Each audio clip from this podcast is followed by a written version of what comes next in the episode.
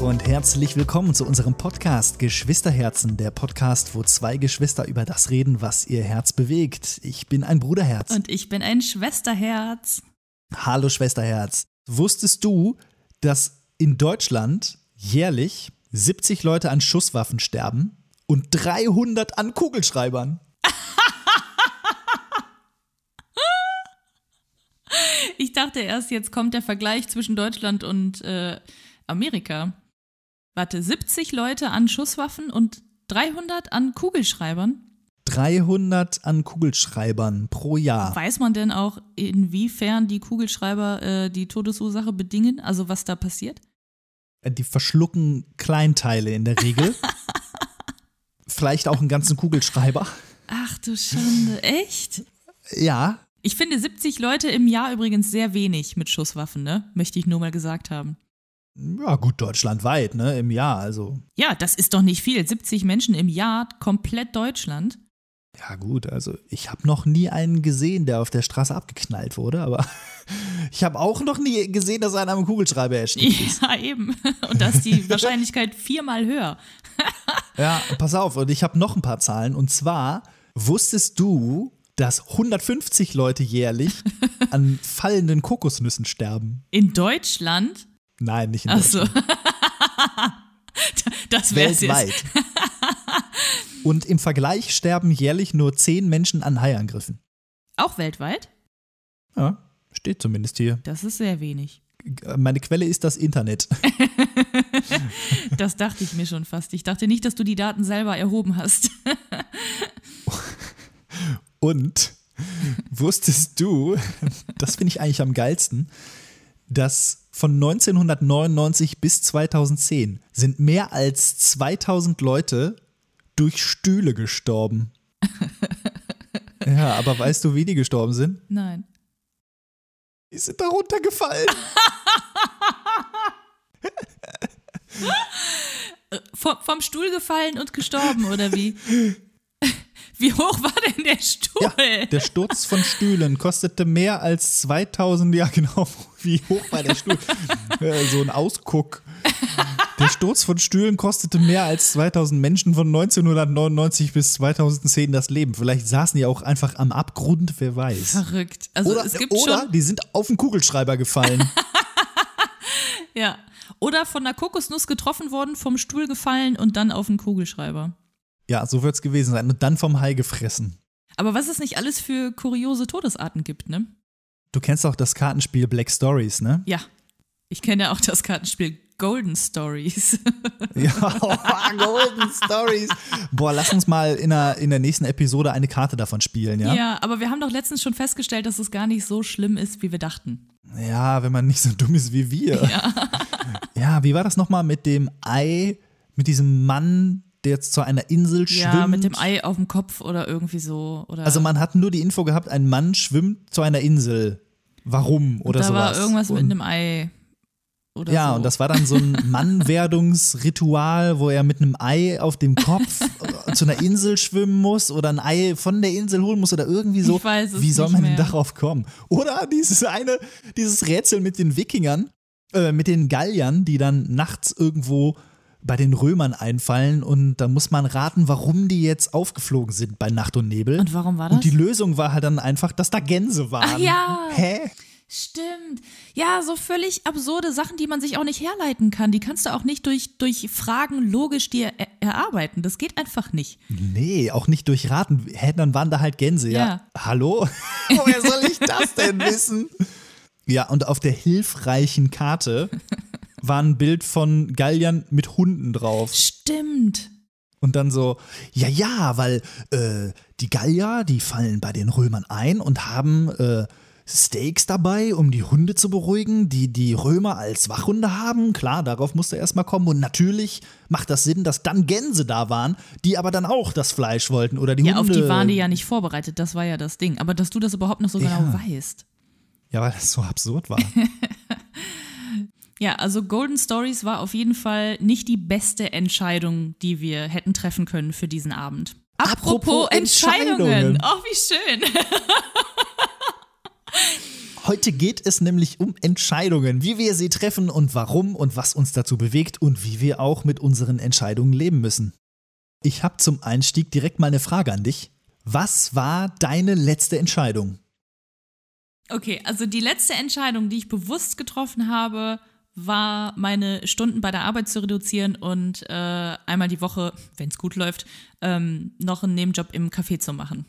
Ja, und wie äh, fährst du mit der Entscheidung? Äh, an sich eigentlich gut, aber es hat ja nicht so funktioniert, wie ich wollte. Meine Chefin hatte gesagt, ja, ist kein Problem. Und dann wurde halt direkt gesagt, so ja, ab, ab dem 1. August, äh, wenn HR das jetzt so schnell hinbekommt, ne, weiß man ja nie, äh, wie, wie lange die für so eine Bearbeitung brauchen. Und dann kam auf einmal die Meldung, ja, übrigens, es geht doch erst, wenn die Probezeit vorbei ist. Das heißt, ich muss jetzt noch drei Monate warten, bis meine Stunden reduziert werden können, weil es erst danach geht. Das ist total ätzend. Also an sich bin ich super froh mit der Entscheidung und war auch mega happy. Und ich habe gemerkt, was das für ein Dämpfer war, als es dann hieß, äh, nee, geht jetzt doch noch nicht, ne? Weil ich mich schon voll drauf eingestellt hatte, gut, ich muss nur noch zwei Wochen Vollzeit äh, arbeiten und dann kann ich auch Nebenjob im Café machen. Das mache ich jetzt trotzdem, aber es ist halt dann der sechste Tag, den ich arbeite, ne?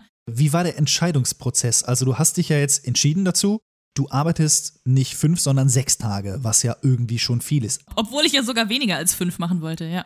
Also warum hast du das entschieden und wie bist du dahin gekommen? Ich hätte da jetzt mit mir gerungen und also man weiß ja dann nicht, was soll man machen. Ja, habe ich auch so ein bisschen. Also dadurch, dass ich die ja kenne, klar, es ist der sechste Tag, den ich dann arbeite, aber es ist ja nicht jede Woche, außer ich habe halt ultra Bock drauf und habe die Energie, ne? Aber sonst kann ich halt auch mal zwei, drei Wochen sagen, nee, sorry, geht nicht.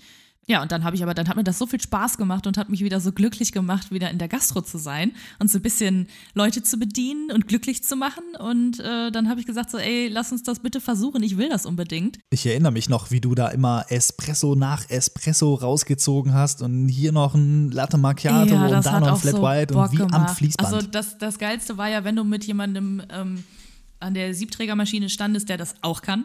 Äh, genauso gut wie du und genauso schnell ist wie du, ne? Und wenn dann diese Schlange bis draußen die ganze Zeit ist, zu den Stoßzeiten am Wochenende, das hat dann einfach richtig Bock gemacht. Und sich dann die Sachen zu merken auch, das war ja das Geile. Ich habe gemerkt an dem Probetag jetzt, wenn dann irgendwie drei Leute äh, was wollten oder zwei Leute und die hatten dann drei Getränke, da war ich schon wieder so, äh, warte, was war jetzt das Erste, was die wollten? oh, Und vorher, da konnte ich ja, boah, weiß ich nicht, es standen äh, fünf Leute, die haben gewartet und jeder hatte zwei Getränke mit extra Wünschen und dann kamen am laufenden Band die nächsten Bestellungen rein, dann hast du parallel alles fertig gemacht und hast dann zwischenzeitlich irgendwie 15 Getränke mit extra Wünschen und das noch und das noch im Kopf und äh, was man noch im Hintergrund fertig machen muss und so.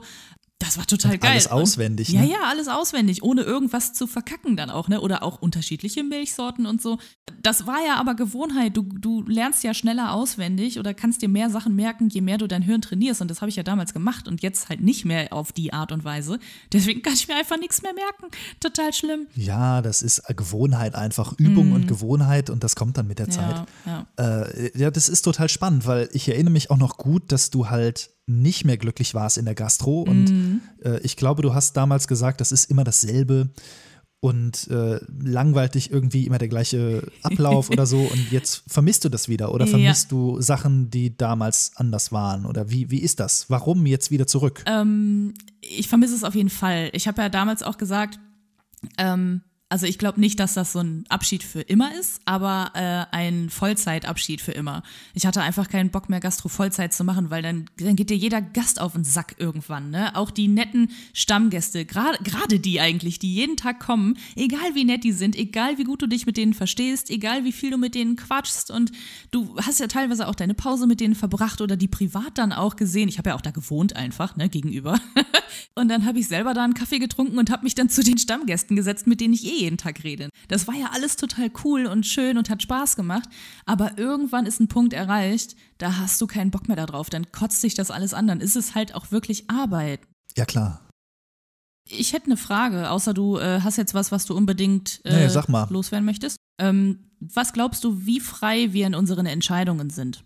Mhm. Also ich glaube, es ist immer eine Mischung. Es kommt auf den Mensch auch erstmal an, wie gut ist man in Kontakt mit sich, wie gehirngewaschen ist man von der Welt, von anderen Leuten.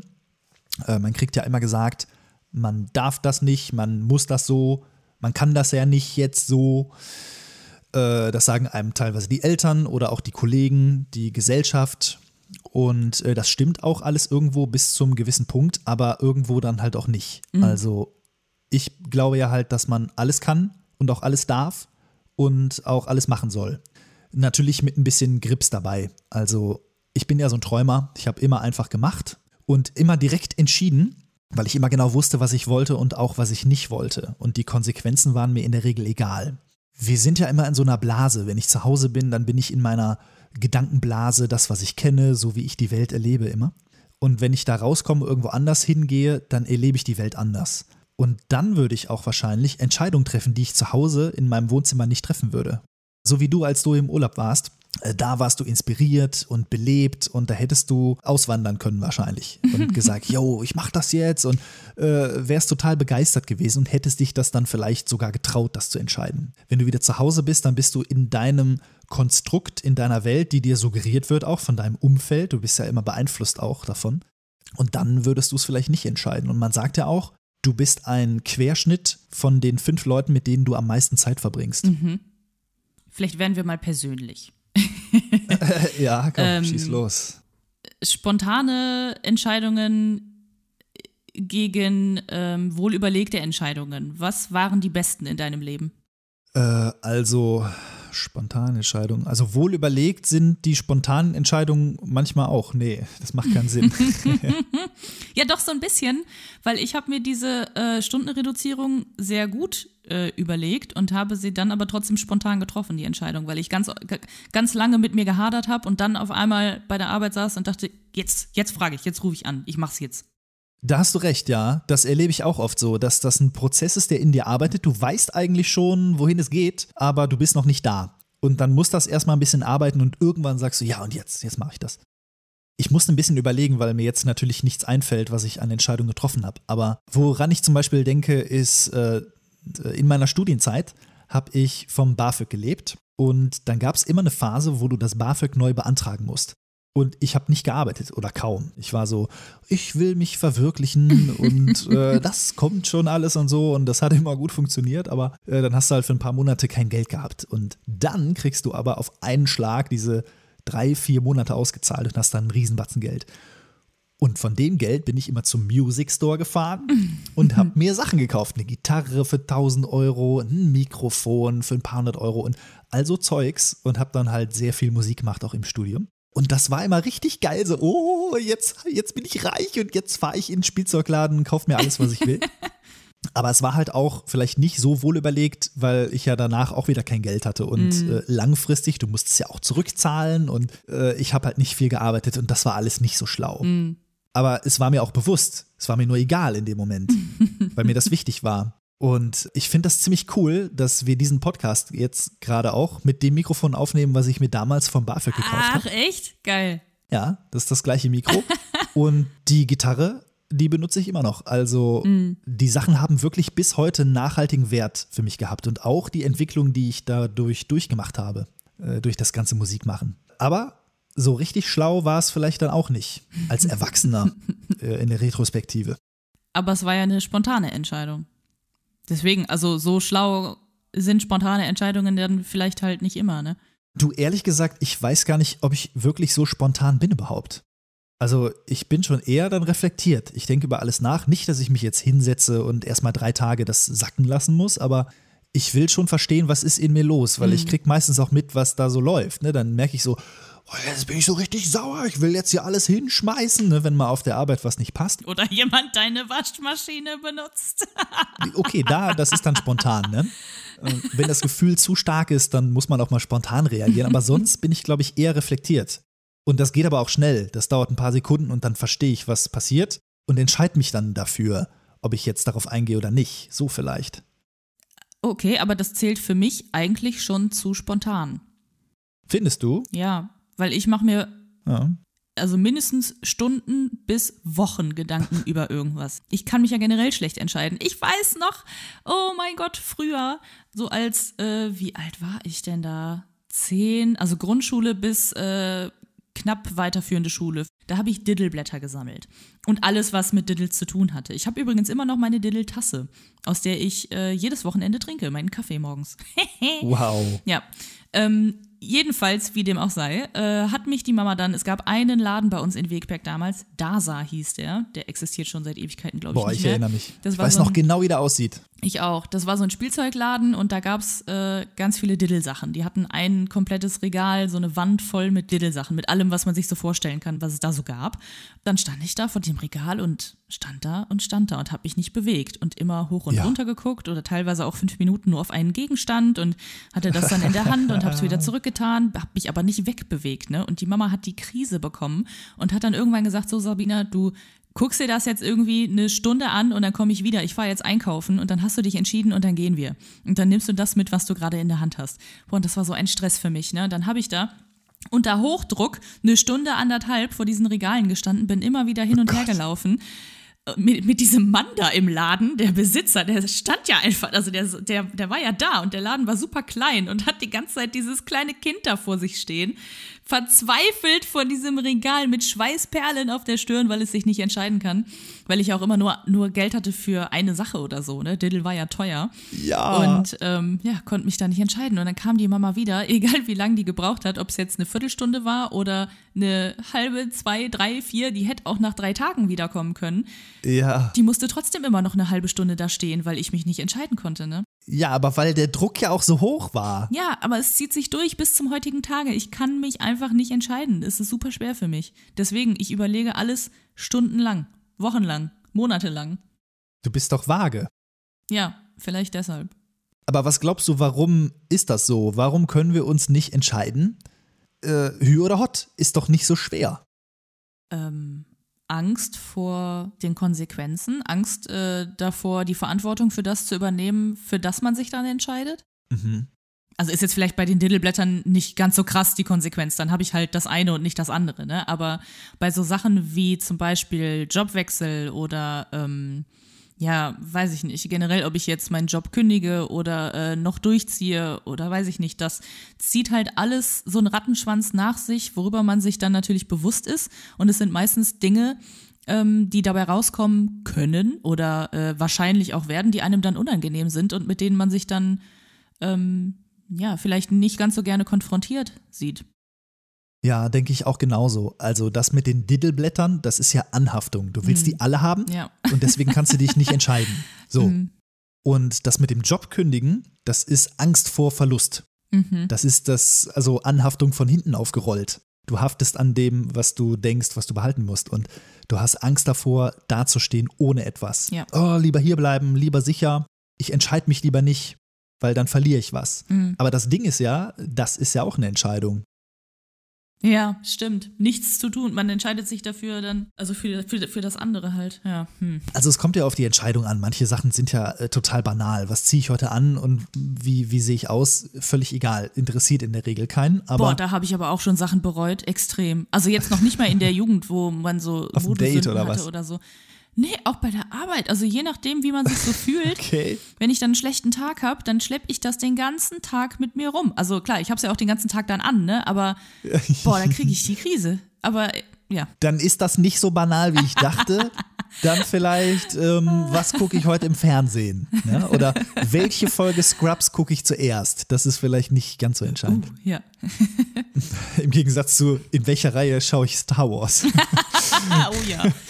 Sehr. Ja, aber äh, andere Entscheidungen sind natürlich wichtiger, monumentaler und dann macht man sich auch mehr Gedanken. Und ich glaube, dieses äh, Angst vor Fehlern, also man muss halt mit sich selber erstmal grün werden. Ne? Was will ich überhaupt? Man muss sich sicher sein. So, das ist ein Ding.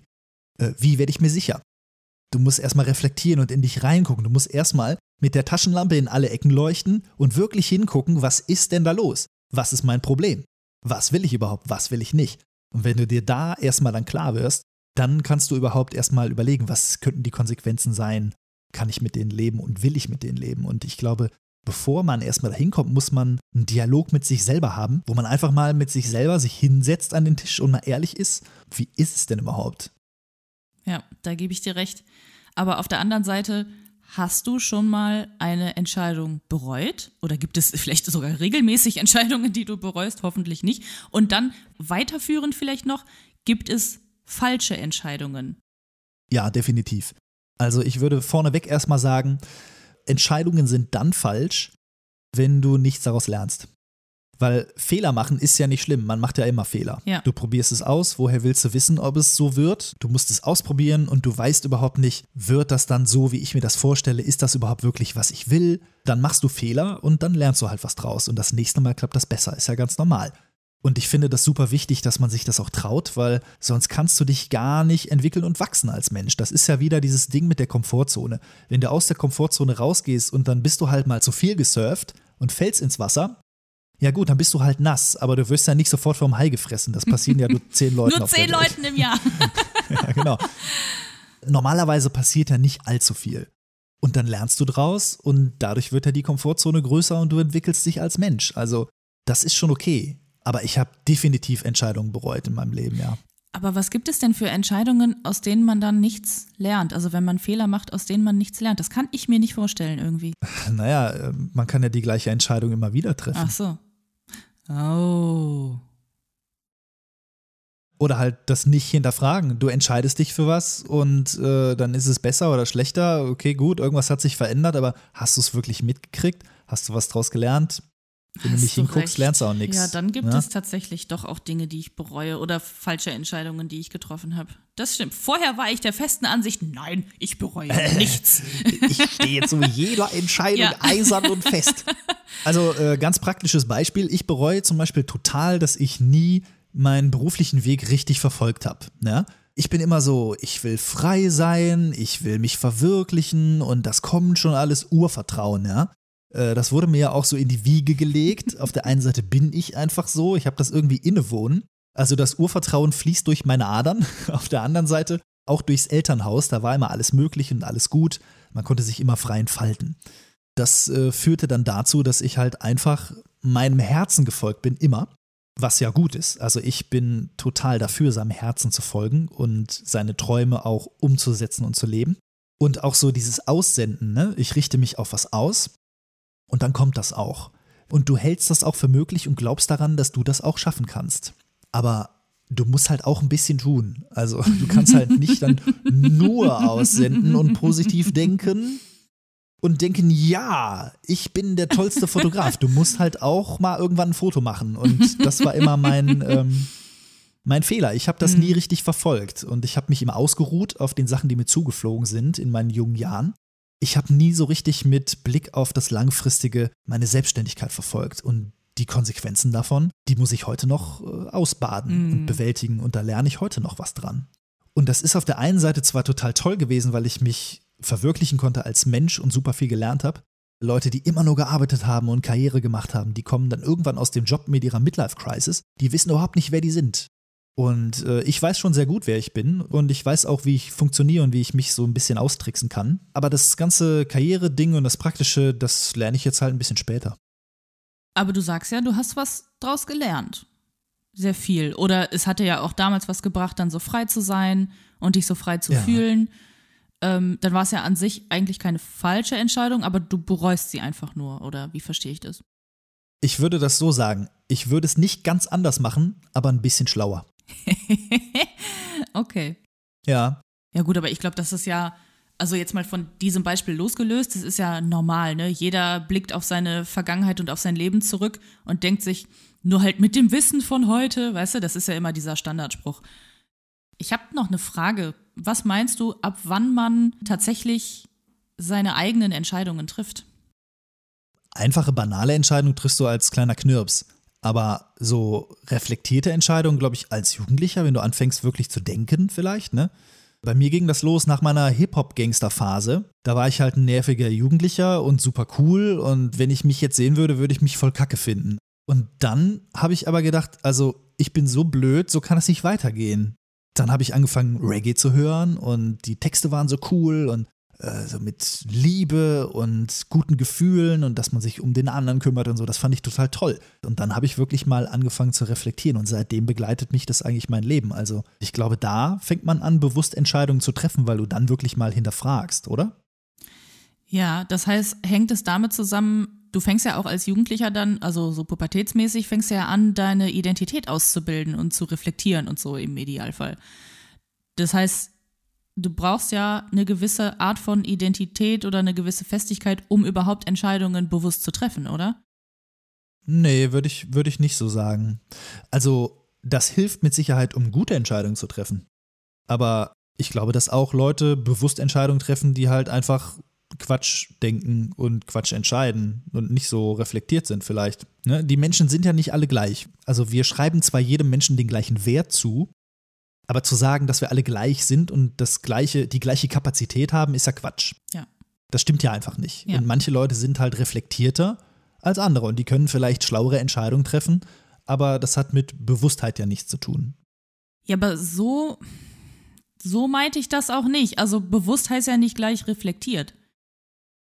Ich glaube, man trifft dann bewusst eine Entscheidung, wenn man sich nicht von seinen Gedanken und Gefühlen leiten lässt. Warte. Dann. Dann, wenn man sich nicht. Ganz genau. Kannst du mich da mit einem Beispiel durchführen? Ja, pass auf. Du hast keinen Bock mehr auf den Job und willst da kündigen. Weil irgendwas passiert. Irgendeine Situation ist doof auf der Arbeit. Dann bist du sauer und frustriert. Das ist das Gefühl. Wenn du dem Gefühl folgst, entscheidest du dich nicht bewusst, sondern du folgst der Emotion, die dir sagt, das ist alles scheiße, ich muss hier weg. Das heißt, du wirst ferngesteuert von deinen Gefühlen. Du meinst, man sollte im Affekt keine Entscheidungen treffen. Man sollte die Sachen halt auch zu Ende reflektieren. Man sollte halt verstehen, was läuft bei mir ab, warum will ich das oder warum will ich das nicht.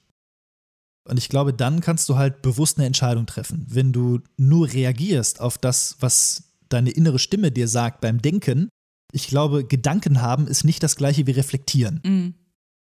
Reflektieren ist, glaube ich, sich das Gerede im eigenen Kopf, die Gedanken anhören und dann auseinanderdröseln und, hinterfragen. gucken, was, was erzähle ich mir da überhaupt? Ja. Ist das wirklich so? Weil wir denken nämlich ganz oft Sachen, die wir eigentlich gar nicht selber glauben. du denkst ja auch nicht bewusst. Denken ist ja wie atmen. Mhm. Reflektieren ist aber bewusst. In Beziehungen ist das ja auch so, wenn die sich dem Ende neigen. Solange man noch irgendwie Zweifel hat und sich nicht sicher ist, dass die Beziehung zu Ende ist, soll man das nicht ansprechen, weil sobald du das einmal auf dem Tisch hast, kriegst du es nicht mehr runter. Dann ist es ausgesprochen. Und das, finde ich, ist ein, ein hilfreicher Tipp. Also ich finde, das ist überhaupt kein hilfreicher Tipp. Man, man, man, nee, weil das ist das, was mich mein Leben lang so belastet. Also jetzt nicht nur in, in Bezug auf äh, Beziehungen beenden oder so, aber generell Entscheidungen treffen, weil ich immer Zweifel habe, immer. Dann könnte ich mich doch nie entscheiden. Für mich ist das ein Unterschied. Zweifle ich an dem Schlussmachen der Beziehung, weil ich denke, da ist vielleicht noch was, was uns verbindet? Oder ist das, weil ich Angst vor der Konfrontation habe oder Angst davor, alleine zu sein? Und das ist manchmal eine feine Linie und die muss man für sich ausloten. Und wenn ich dann merke, eigentlich treffe ich die Entscheidung nur nicht, weil ich Angst habe vor irgendwas, dann mache ich das erst recht. Mm, Das ist ein guter Tipp.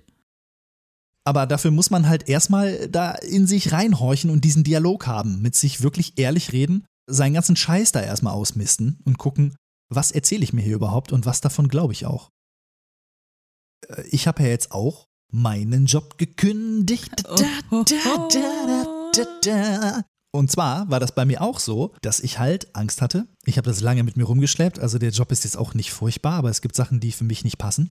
Äh, Ich muss vielleicht noch mal kurz zusammenfassen. Das ist das erste Mal, dass ich Vollzeit festangestellt war für eine lange Zeit. Also das war jetzt ein halbes Jahr. Okay, Oh, oh, andere oh. Leute, für die ist das eine Lachplatte. Für mich ist ein halbes Jahr Vollzeitarbeiten schon sehr viel. Ich kenne das nicht, bin das nicht gewohnt. Das war immer der Horror, die schlimmste Vorstellung für mich. Gefängnis, Vollzeitjob. Das stimmt. Und das ist auch ein bisschen so. Und dann äh, habe ich mir das sehr lange angeschaut, weil ich halt reflektieren wollte. Warum stört mich das so? Was ist hier los? Ist das Ego, was damit reingeht? Ist das wirklich so, dass da irgendwas nicht passt auf der Arbeit? Und das war tatsächlich auch eine Mischung. Und am Ende jetzt habe ich gemerkt, okay, was ich eigentlich brauche, ist ein bisschen weniger Arbeit und äh, dann auch in der Konsequenz ein bisschen mehr Geld, weil ich ja weniger arbeite. So. Und das ist für mich total befreiend, weil ich jetzt weiß, nach dem ganzen Abwarten und Gucken, ist das wirklich mein Problem oder liegt das woanders? Ich brauche einfach andere Umstände und muss die mir jetzt schaffen. Und das befreit mich irgendwie total. Bei mir läuten dann aber natürlich wieder alle Alarmglocken und äh, hier melden sich Sorgen, da melden sich Sorgen, weil ich dann denke, oh Gott, aber er hat noch nichts Neues, sondern äh, ja, also mein Sicherheitsdenken ist einfach viel zu krass, äh, was glaube ich auch der Grund ist, warum ich meine Stunden nur reduziere und den Job nicht komplett kündige und mir, mir was Neues suche. Aber ich könnte das nicht, obwohl ich ja auch noch nicht mal alleine wohne und so, ne? Also ich hätte ja sogar jemanden, der äh, das so ein bisschen auffangen kann, aber jetzt auch nicht komplett, ne? Also ich habe einfach zu viel Angst. So ähnlich war das bei mir ja auch. Also ich habe halt gemerkt, ich treffe nur keine Entscheidung, weil ich Schiss habe. Ich habe Angst davor, Angst zu haben. Ich kenne das ja, selbstständig sein, kein Geld und keine Jobs. Ja, aber der Mut bringt dir ja nichts, wenn du dann äh, deine Miete nicht zahlen kannst oder so. Oder Essen. Ja, das stimmt. Aber es ist ja noch ein bisschen hin, also man ist ja nicht sofort ohne Job. Ja. Und äh, es gibt da ganz viele Möglichkeiten. Ich kann selbstständig arbeiten, ich kann mir einen anderen Job suchen. Hm. Äh, für mich ist die Alternative nicht möglich, dass ich in dem Job dann bleibe, nur weil ich Angst habe. Äh, Dann, dann rebelliere ich gegen mich selbst. Ja. Ja, aber ich kann das sehr gut nachvollziehen, ähm, weil ich hatte ja genau denselben Moment, als ich äh, in der Gastro aufgehört habe. Das war ja diese sieben Jahre, das verflixte siebte Jahr, lustigerweise. Ich habe ja auch schon, ich war, glaube ich, anderthalb Jahre oder so nicht mehr wirklich glücklich und habe ja immer mehr gemerkt, es ist nichts mehr, ich muss da weg, ich brauche was Neues, habe mir aber nie was Neues gesucht, auch aus Angst, dass es die falsche Entscheidung ist, dass ich das aufgebe, die Kollegen auch, die Freundschaften, die da entstanden sind. Aber das war ja genau derselbe Moment. Und da habe ich auch, weil ich mir nie was Neues gesucht habe, habe ich ja dann einfach gekündigt und habe gesagt, ich bin dann und dann weg mit dem Wissen, dass ich nichts Neues habe und ich hatte ja noch nicht mal irgendwie Rücklagen oder was angespart, gar nichts, ne? Gerade wenn ich da so dran denke, denke ich ja, es ist eigentlich dieselbe Entscheidung, die du jetzt getroffen hast, ähm, mit denselben Konsequenzen und ich habe es ja auch hingekriegt, ne? Und es hat mir so gut getan. Also es war das Beste, was ich hätte machen können, weil ich war ja so unglücklich vorher. Du warst so unglücklich und du hast das so gedreht, ne? Und ich habe auch die Ängste vor der Angst und vor den Sorgen, weil ich das ja kenne vom Freiberufler sein. Oh mein Gott, woher soll ich den nächsten Job bekommen? Und so dieses Gefühl, ich kann das nicht steuern. Aber das kommt halt auch daher, dass ich das nie gelernt habe und nicht regelmäßig mich immer gekümmert habe. Und das habe ich jetzt auch zum Beispiel durch den Job gelernt. Ich kenne das auch, dass das immer irgendwie funktioniert. Und wenn man halt sich darauf ausrichtet und das Vertrauen hat und aktiv wird, dann funktioniert das auch. Also für mich ist das halt einfach kein Grund, in einem Verhältnis zu bleiben, was mich unglücklich macht, was für mich nicht funktioniert, nur weil ich Angst habe. Und dann entscheide ich das eigentlich auch gerade deswegen so, weil ich mich nicht aus Angst stoppen lassen will. Das ist kein Grund. Dann lebe ich mein Leben lang in Angst. Dann verharre ich nur in Positionen, die mich nicht weiterbringen. Und ich habe das Gefühl im Moment, dass ich auf der Stelle trete, dass jede Woche austauschbar ist und dass sich eigentlich nicht wirklich was tut. Ich arbeite jede Woche, damit ich nächste Woche wieder arbeiten kann, damit ich meine Wohnung bezahlen kann und von da aus zur Arbeit fahre Ja. und dann wieder nach Hause komme und dann schlafe, damit ich wieder arbeiten kann. Und das reicht mir nicht. Wie in so einer Tretmühle. Ja, und äh, jetzt schauen wir mal, was passiert. Ja, ich drücke auf jeden Fall die Daumen, ich bin gespannt. Und äh, noch eine kurze Tangente zum Arbeitsleben. Also wenn jemand dir sagt, das Coole an dem Job hier sind die Kollegen, Oh, dann ist das ein Scheißjob. ja, dann sagt er dir eigentlich, so eigentlich ist der Job nicht so richtig geil. Ja, ja, das stimmt. Also meine Freunde sind auch nett. Mit denen kann ich auch Zeit verbringen. Ne? Work hard, play hard. Oh Gott. Das ist auch geil. Das heißt nämlich meistens einfach nur work hard. Oder auch mein persönlicher Favorite, wir gucken hier nicht so auf die Uhr. Oh mein Gott. Das ist richtig Ja, geil. es ist halt immer in die eine Richtung, dass du mehr arbeitest und nicht weniger. Ja, Schwester Herz, dann entscheide ich mich jetzt mal, diese Folge zum Ende zu bringen. Fand ich selber scheiße gerade. Ich fand's gut. Ihr findet uns bei Instagram unter Geschwisterherzen-Podcast und bei YouTube unter Geschwisterherzen. Zum Abschluss würden wir natürlich noch gern von euch wissen, was sind Entscheidungen, die ihr entweder besonders bewusst getroffen habt oder total bereut habt oder die total toll waren. Lasst es uns wissen, schreibt uns einen Kommentar oder schreibt uns eine Nachricht bei Instagram, wir freuen uns. Und in diesem Sinne, danke fürs Zuhören, wir wünschen euch eine schöne Woche und bis zum nächsten Mal. Ciao! Ciao.